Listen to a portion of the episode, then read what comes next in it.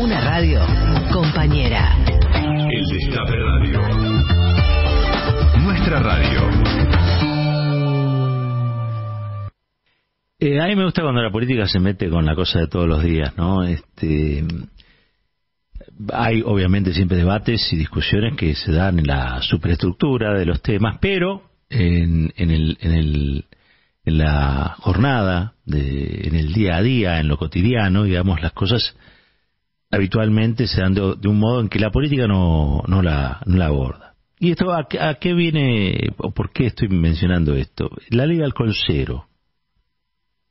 La ley de alcohol cero que probablemente salga, ya la votaron varias provincias. Eh, yo creo que es un debate interesantísimo, interesantísimo. Es un debate que hay que, primero que nada, desmercantilizar, digamos, hay que sacarlo de la cuestión del negocio y hay que llevarlo al plano de la salud. Cuando uno lleva las cosas al plano de la salud, las cosas se entienden mejor. Así sucedió, por ejemplo, con la ley del aborto, ¿no? Este, donde había eh, una, una discusión que estaba planteada eh, legítimamente en términos ideológicos, políticos, y cuando se lleva al plano de la salud prácticamente este, quedan muy deslucidas las intervenciones o quedan muy deslucidas las intervenciones que, que trataron de que no saliera esa legislación. Por lo tanto, insisto, creo que hay que ponerse los lentes de la salud para ver ciertos temas. Y en este caso, el tema del alcohol cero, yo creo que es un tema gravitante en la vida de muchos y de muchas, y sin embargo no forma parte de las agendas, y esto tiene que ver con que el alcohol financia cosas.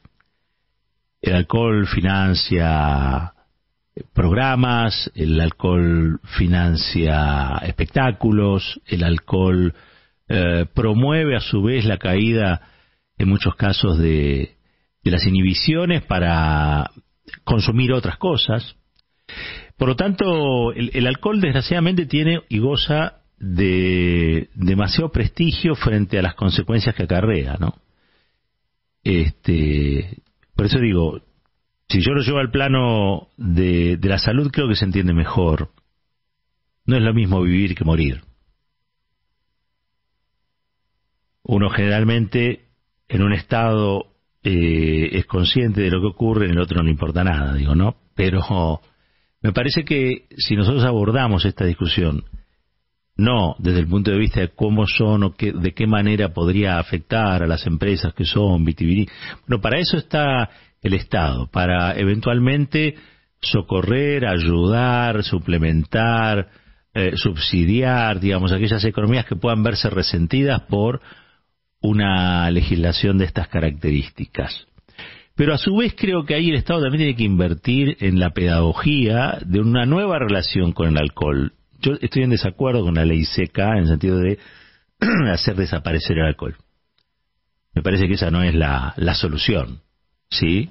Este, aparte, realmente yo no soy una persona con tendencia a lo punitivo, me, molesta casi siempre, pero entiendo que a veces hay que legislar y que en la legislación tiene que haber también, eh, la, la, tiene que estar también la pena que se aplique y esas penas tienen que ser altas o en relación a la infracción cometida. Yo estoy de acuerdo con, con todo eso, pero a lo que me refiero es que en líneas generales, el, el, el, abordaje que se hace al tema es un abordaje que dice, bueno, pero cada uno individualmente tiene que ver cómo hace, cómo resuelve. Bueno, cuando uno ya está en presencia de algo que es una especie de pandemia sanitaria, porque el alcoholismo es eso, eh, el Estado no puede mirar para otro lado.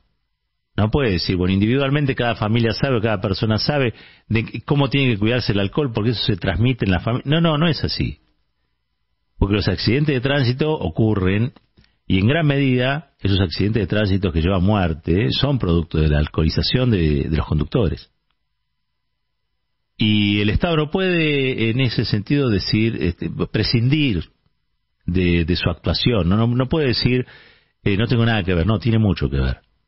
La seguridad vial es una responsabilidad del Estado. ¿Sí? Y vuelvo a decir, morir o vivir no es lo mismo. Los pibes que llegan a las guardias con comas alcohólicos los fines de semana son hoy una pandemia. Si nadie los quiere ver, después discutimos qué cosas se anestesian con el alcohol o por qué tiene esa presencia en, en la vida, viendo tantas otras cosas que también son interesantes. Pero insisto, el Estado no puede declararse presidente y tiene que hacer una pedagogía social. Entonces, quizá también el Estado tenga que explicar qué es el conductor responsable, por qué es necesario que haya alguien que conduzca y no beba, que en realidad esto no prohíbe el alcohol, porque la verdad no es la intención, no es la intención hundir a las provincias que producen vino o lo que sea.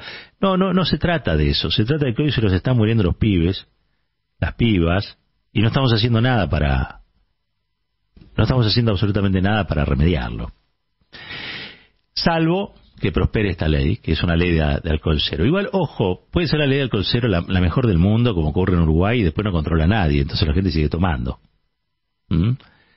En Uruguay la derecha ganó, entre otras cosas, porque el Frente Amplio, frente a algunas situaciones, eh, tomó determinadas decisiones que fueron, por ejemplo, en el caso de los consumos problemáticos, eh, acceder bajo regulación y en el caso del alcohol también, pero este, bajo eh, el control, ¿no?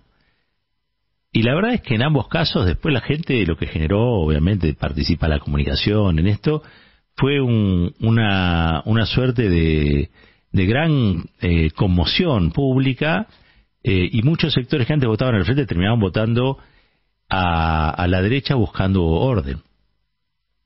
Este, y, y, eso realmente eh, nos debe llamar la atención. Las sociedades de hoy no son las sociedades de hace 20 años, hace 30 años son sociedades mucho más complejas, donde hay presentes muchos más eh, matices de los que había hace unos tiempos.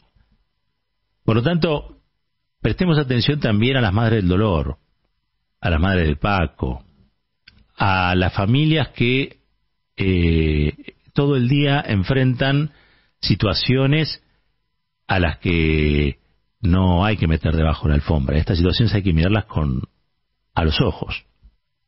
Y es mirando a los ojos que uno puede entender cuáles son eh, estos problemas y de qué modo se los puede remediar. Insisto, el Estado no puede hacerse el sonso. Tengo acá algo, algo que a mí me, me, interesa destacar, por ejemplo, la franja etaria de alcohólicos anónimos con mayor vulnerabilidad está entre los 25 y los 35 años. Cada 22 víctimas de accidentes de tránsito que se registran todos los días en Argentina, 9 son justamente por alcohol o por consumo de, drogas, ¿no?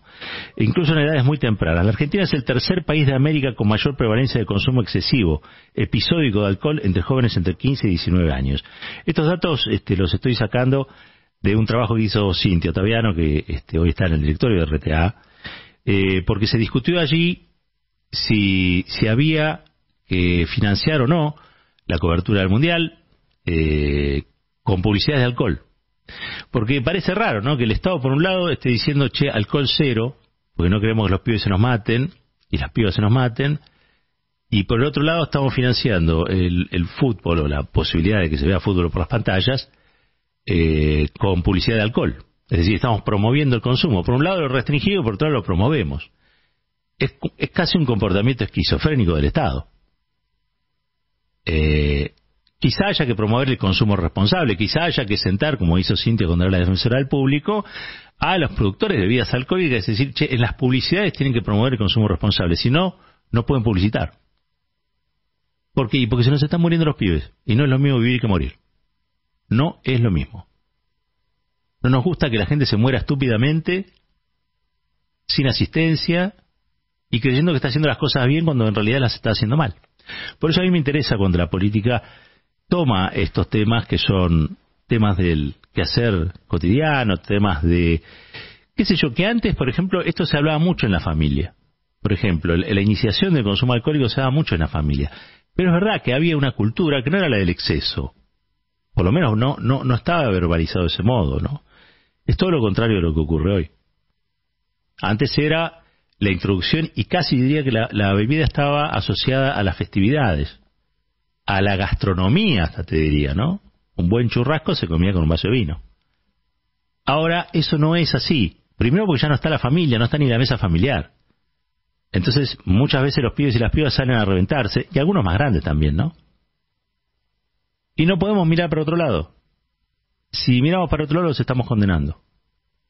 Y habría que replantearse si estas cosas hay que definirlas por el lucro o, como veo que se está discutiendo ahora, por la salud. Insisto, no tengo afán punitivo. No me interesa el castigo por el castigo. No, gozo viendo como a otro le pone una multa. No me interesa. Pero sí no quiero que se muera más gente en las rutas.